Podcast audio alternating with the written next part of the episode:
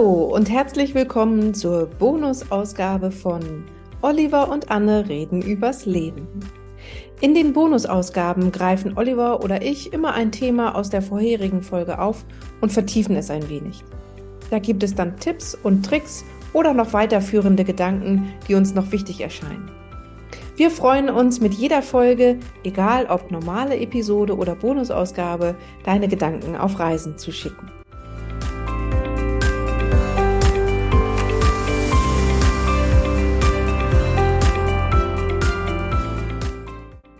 Ach ja, letztes Mal ging es ja um Kompromisse und ich gebe es zu, in manchem Streit, ob innerhalb eines Teams bei der Arbeit oder in der Familie oder unter Freunden, da lässt sich einfach keine Einigung finden, bei der alle mitgehen können. Oft werden dann Entscheidungen aufgeschoben und es geht auch nicht wirklich weiter.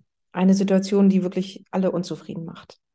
Beharrliches Schweigen über die Situation macht sich breit und dieses Totschweigen verhindert auf keinen Fall den nächsten Konflikt, sondern das füllt sozusagen den Speicher und im nächsten Konflikt tritt das wieder hervor. Kompromisse gelten ja im Allgemeinen als faul und das finde ich schon sehr schade. Scheinbar bedeuten Kompromisse immer, dass einer oder eine nachgeben muss oder klein beigeben muss. Allein schon dieser Ausdruck klein beigeben. Also aus meiner Sicht ist es nicht so, dass eine beteiligte Person sich kleiner machen muss, damit alle zu einer Einigung finden können. Und darum habe ich heute hier ein paar Möglichkeiten mitgebracht, an der Zahl vier, ähm, wie du zu Kompromissen findest, äh, die dann eben nicht faul sind oder einen Verlust bedeuten. Natürlich klappt nicht alles in jeder Situation. Also besonders in brenzligen Konflikten sollte man nicht anfangen zu üben. Such dir also als Übungsfeld eine Kleinigkeit aus, etwas, was dich nicht emotional zu sehr berührt. So ein Üben, das ist vielleicht vergleichbar mit dem Klavierspielen. In der ersten Übungsstunde übst du nicht Chopin oder hm, willst du spielen wie Martha Agerich. Nee, äh, da fangen wir wirklich ganz klein an. Leichte Töne und Lieder begleiten uns also in der ersten Zeit des Klavierlernens, Klavierspielenlernens. Und genauso ist es auch mit Konflikten. Überleg dir mal, welcher Konflikt im Alltag vielleicht mit den ersten Klavierstunden vergleichbar ist. Und genau in der Größenordnung findet also dein Übungsrahmen statt. Also wenn du nun so einen kleinen Konflikt gefunden hast, dann kommen jetzt hier meine vier Strategien, um Kompromisse zu finden. Die erste Strategie, die ZOPA-Methode oder die SOPA-Method. Das bedeutet so viel wie Zone of Possible Agreement, also die Zone der möglichen Einigung. Hier geht es darum auszuloten, wo sich in der, also ich sage das jetzt mal so ganz nüchtern, Verhandlungsmasse Überschneidungen befinden. Diese Überschneidungen sind manchmal ganz schön versteckt und brauchen ein wenig Geduld. Am besten funktioniert das, wenn man verschiedene Punkte gemeinsam aufschreibt, also das so richtig visualisiert. Mit folgenden Fragen, Fragestellungen befindest du dich dann auf einem guten Weg. Gemeinsam listet ihr alle Punkte auf, bei denen ihr euch einig seid. Also schreibst alles auf einen Zettel. Danach listest du oder ihr gemeinsam alle Punkte auf, bei denen ihr einen geringen oder größeren Spielraum habt und kompromissfähig seid. Das ist ganz wichtig, um in die nächsten Schritte zu gehen. Und jetzt listet ihr alle gemeinsam die Punkte auf, die auf keinen Fall zur Verhandlung stehen. Das ist auch besonders wichtig, denn gerade in einem Fall, wo man ähm, eine Einigung finden will, ist es sinnvoll zu wissen, wo sind eigentlich die Grenzen, wo, wo, wo geht niemand mit. Dann braucht man darüber nämlich auch nicht mehr zu sprechen. Und im nächsten Schritt, da kommt jetzt das Goldgraben oder das Schatzheben zu Vorschein. Da findet ihr für diese unverhandelbaren Punkte Alternativen. Also die müssen dann nicht unbedingt mit dem verhandelten Fall zu tun haben, sondern sie sind eher so als Angebot zu sehen. Ähm, häufig ist das ja so, äh, wenn jemand mh, hm, etwas erreichen will und Grenzen hat, dann gibt es für beides, also für das Erreichen wollen und für die Grenze, gute Gründe, die eigentlich überhaupt nicht zu diskutieren sind.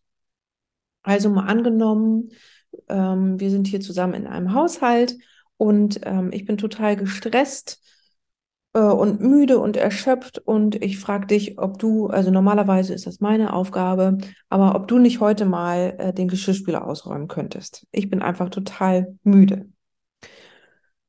Und natürlich hast du deine Zeit ganz anders eingeplant und denkst jetzt, oh, wenn ich jetzt auch noch Viertelstunde Geschirrspüler ausräumen, dann muss ich noch dies machen und jenes machen, dann rückt ja mein Feierabend sozusagen in, in immer weitere Ferne. Das heißt, du hast einen guten Grund, um zu sagen, äh, nee, eigentlich will ich das gar nicht. Und da tritt jetzt dieses Schatzgraben zum Vorschein, also dieses Verhandeln. Okay, ähm, das äh, können wir so nicht machen, weil deine Prioritäten musst du dann verändern und das willst du natürlich nicht und das ist auch vollkommen in Ordnung. Ich will mich aber trotzdem entspannen und ich könnte dir aber vielleicht ein Angebot machen und könnte sagen, okay, ähm, wie findest du Folgendes? ähm, wenn du heute den Geschirrspüler ausräumst, dann mache ich morgen für dich ähm, das Staubsaugen. Das übernehme ich dann für dich. Das ist ja normalerweise deine Aufgabe und das wäre morgen dran. Und das würde ich morgen für dich übernehmen. Wie findest du das? Dann hast du morgen einen schönen frühen Feierabend und kannst die Zeit genießen. Genau, also da würde man dann eine ähm, Sache finden, die für diesen unverhandelbaren Punkt als Alternative gelten kann.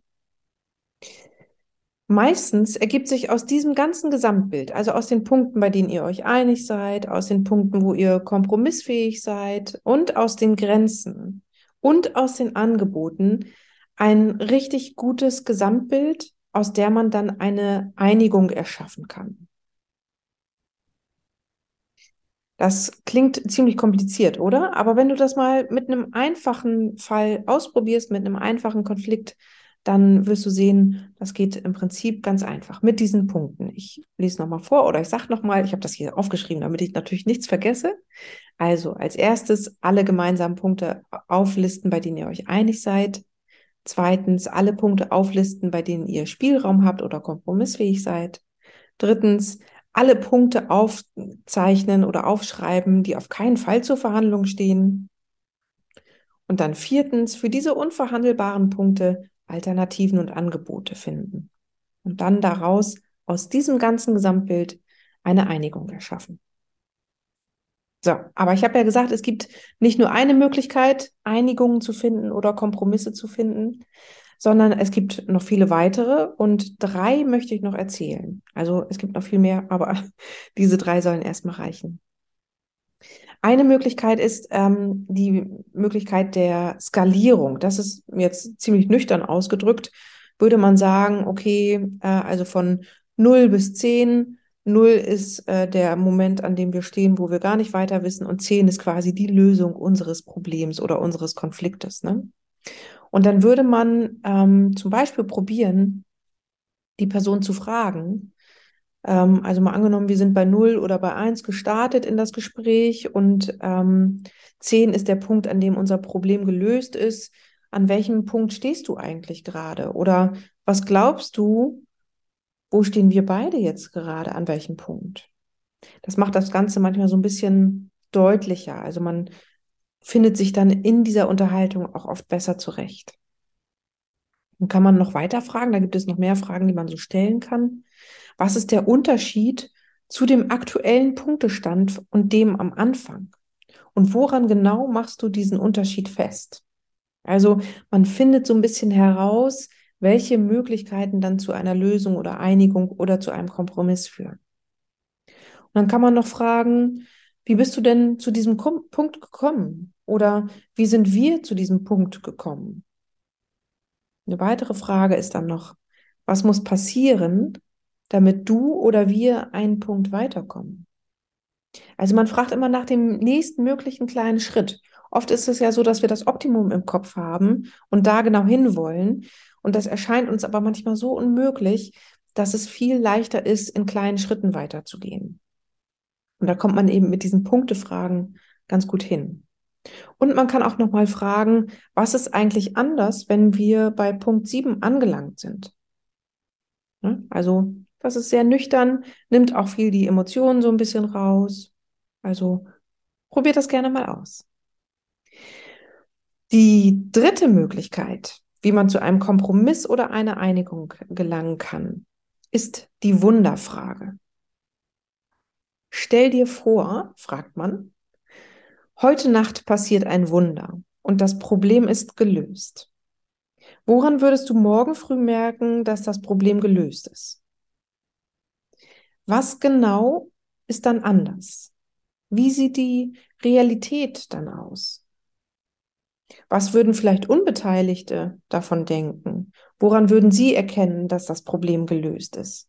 Also man versucht so ein bisschen eine Ebene zu erschaffen, in der das als Lösung schon Realität ist und woran erkennt man das? Und dann kommt man oft auf die nächsten Schritte, wie man weitergehen kann.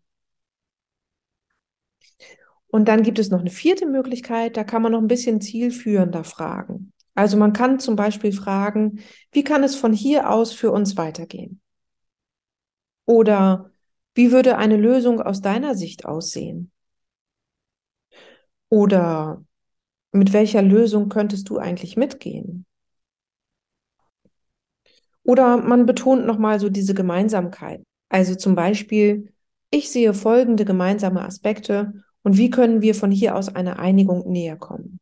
Also du siehst schon, dass wenn ich äh, um eine Einigung oder Lösung ringe, dass ich dann eher in kleinen Schritten denke und das Optimum erstmal beiseite lege. Ich gucke einfach, wie kann es weitergehen.